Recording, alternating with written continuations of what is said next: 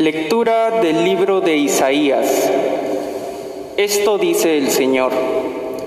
Digan a los cobardes de corazón, sean fuertes, no teman.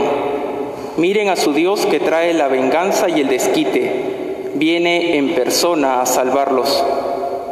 Se despegarán los ojos del ciego, los oídos del sordo se abrirán. Saltará como un ciervo el cojo, la lengua del mudo cantará, porque han brotado aguas en el desierto, torrentes en la llanura. El desierto se convertirá en un estanque, la tierra reseca en manantial. Palabra de Dios. Te alabamos, Señor. Alaba, alma mía, al Señor. Alaba, alma mía, al Señor. Que mantiene su fidelidad perpetuamente, que hace justicia a los oprimidos, que da pan a los hambrientos. El Señor libera a los cautivos. Alaba, alma mía, al Señor. El Señor abre los ojos al ciego el Señor endereza a los que se doblan. El Señor ama a los justos. El Señor guarda a los peregrinos. Alaba, alma mía, al Señor. Sustenta al huérfano y a la viuda y trastorna el camino de los malvados. El Señor reina eternamente. Tu Dios, Sión, de edad en edad. Alaba, alma mía, al Señor. Lectura de la carta del apóstol Santiago. Hermanos míos, que la fe de ustedes en nuestro glorioso Señor Jesucristo no vaya unida a favoritismos. Por ejemplo, si entran en su asamblea dos hombres, uno con un anillo de oro y un vestido espléndido, y entra también un pobre con vestido andrajoso. Si ustedes se fijan en el que va espléndidamente vestido y dicen, siéntate aquí, en el lugar de honor, y al pobre le dicen, tú quédate ahí de pie o siéntate en el suelo a mis pies, si hacen eso, ¿no son inconsecuentes y juzgan con criterios malos?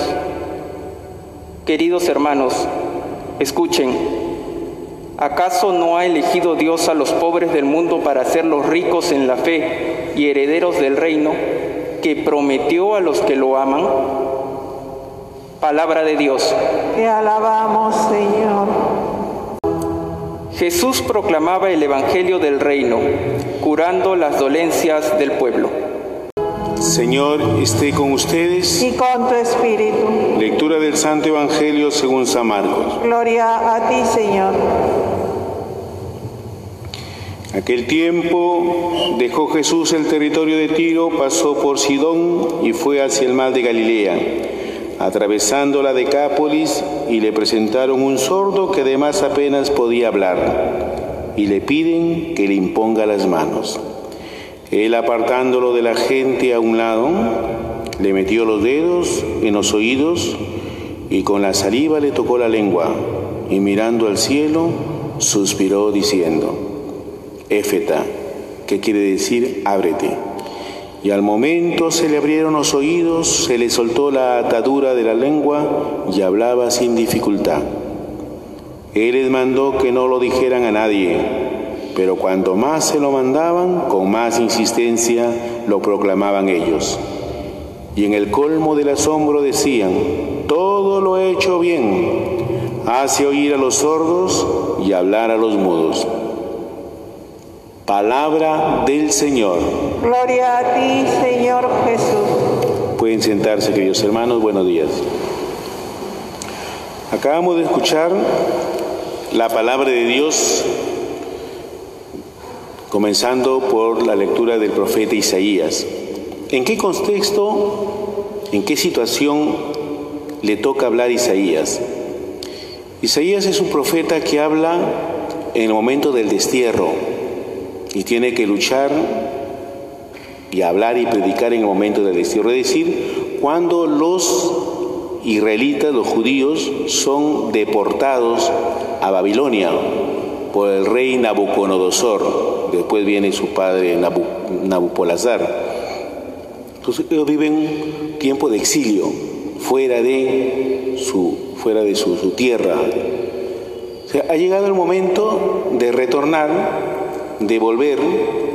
Isaías habla en clave de esperanza. Ya no es un pueblo que va a ser esclavo, sino un pueblo que va a ser libre.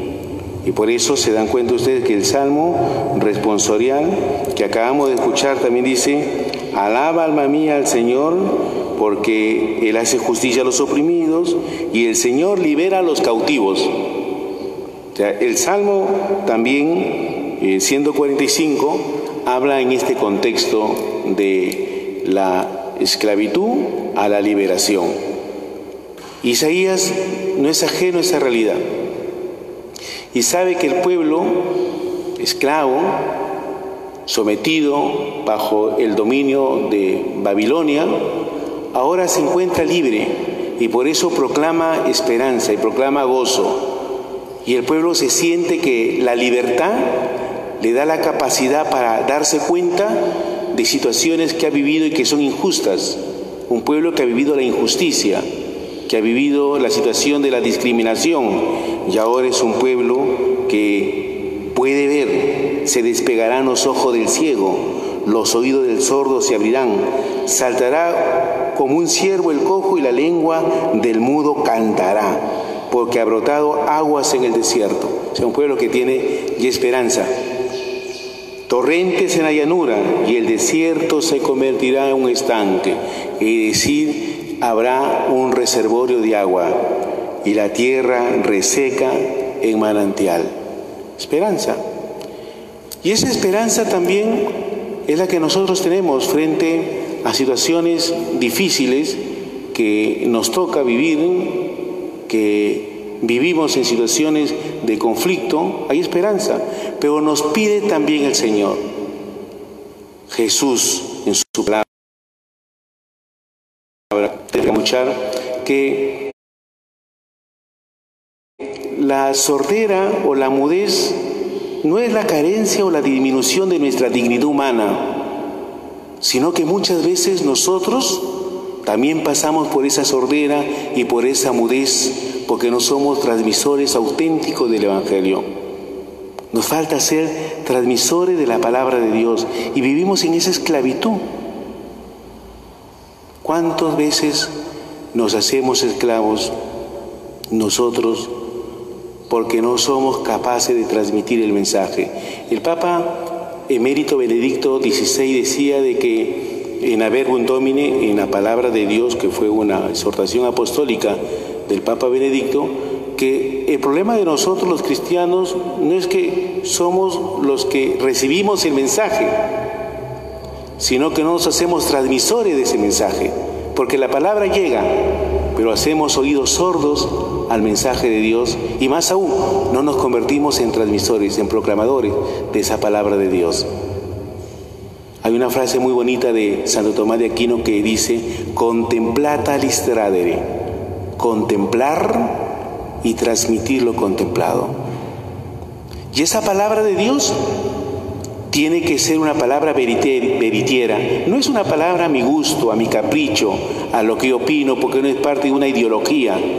Es la palabra auténtica de Dios que te invita a un servicio. Por eso también esa palabra de Dios puede ser un signo de esclavitud si no la predicamos auténticamente, si sesgamos la palabra, si la palabra se convierte sencillamente en una cuestión sociológica y no en una palabra que infunda vida, una palabra que infunde esperanza, que infunda algo nuevo.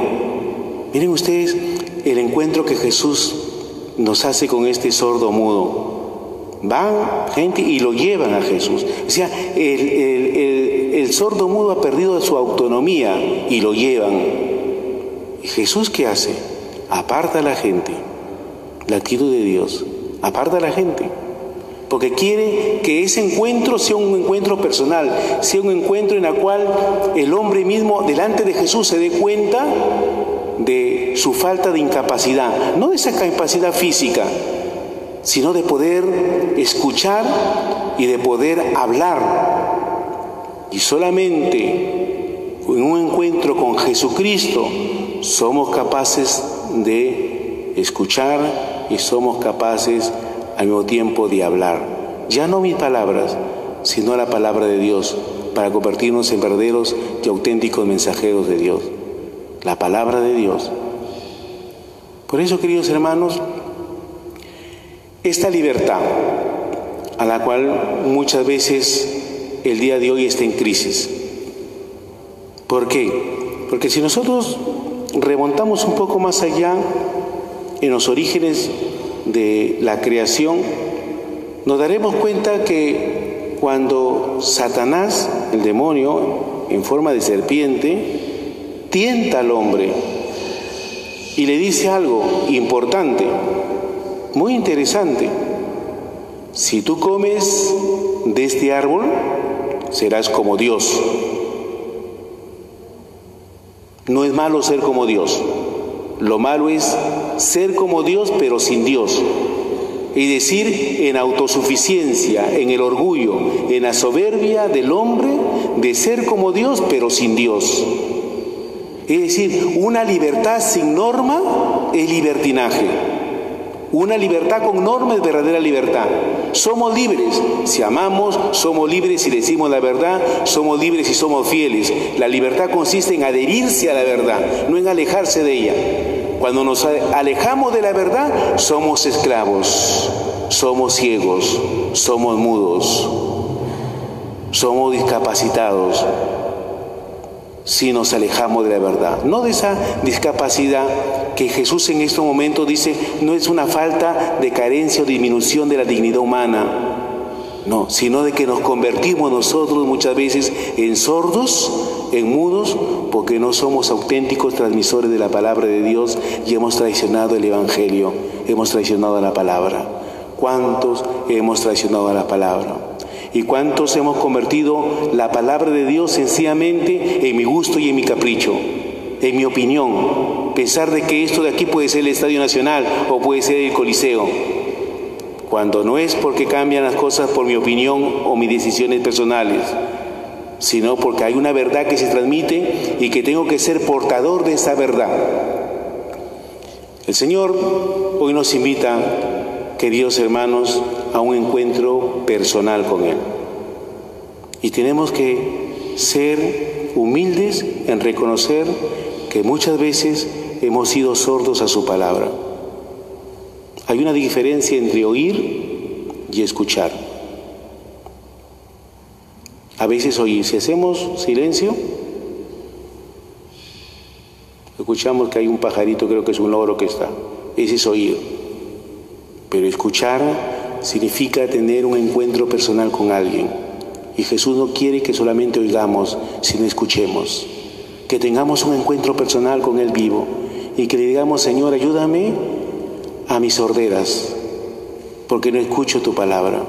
Cree in auditor, la fe viene de la escucha, saber escuchar. Ayúdame, Señor, porque no siento, no me siento capaz de transmitir tu palabra con mis problemas, con mis momentos difíciles. No crean que solamente aquel que anuncia es una persona ya, eh, un super santo, un, hombre que eh, ha manejado toda su vida y está en la perfección. No, estamos en camino de la perfección. Señor, ayúdame para poder ser transmisor de tu palabra, para no quedarme mudo frente a las injusticias que hoy el profeta Santiago también me pone al lado. Y me dice que una de las maneras en la cual podemos vencer la esclavitud es solidarizarnos frente a quienes no tienen. Una manera de vencer la esclavitud es sentirnos sensibles frente a la necesidad del otro, como el día de hoy nos habla el apóstol Santiago.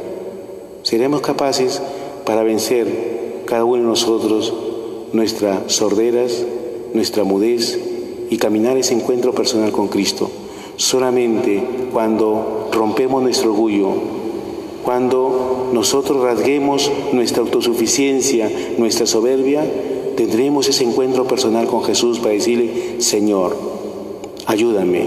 Y Dios nos dirá, éfeta, ábrete al conocimiento de la palabra sé feliz. Tu familia, con tus hijos, en tu trabajo. Sé feliz. Esa felicidad se da en ese encuentro personal con Cristo y no es un ensimismamiento, sino es una fuerza para poder transmitir verdaderamente este mensaje y hacerlo más creíble con el testimonio de nuestra vida. En el nombre del Padre, del Hijo y del Espíritu Santo. Amén.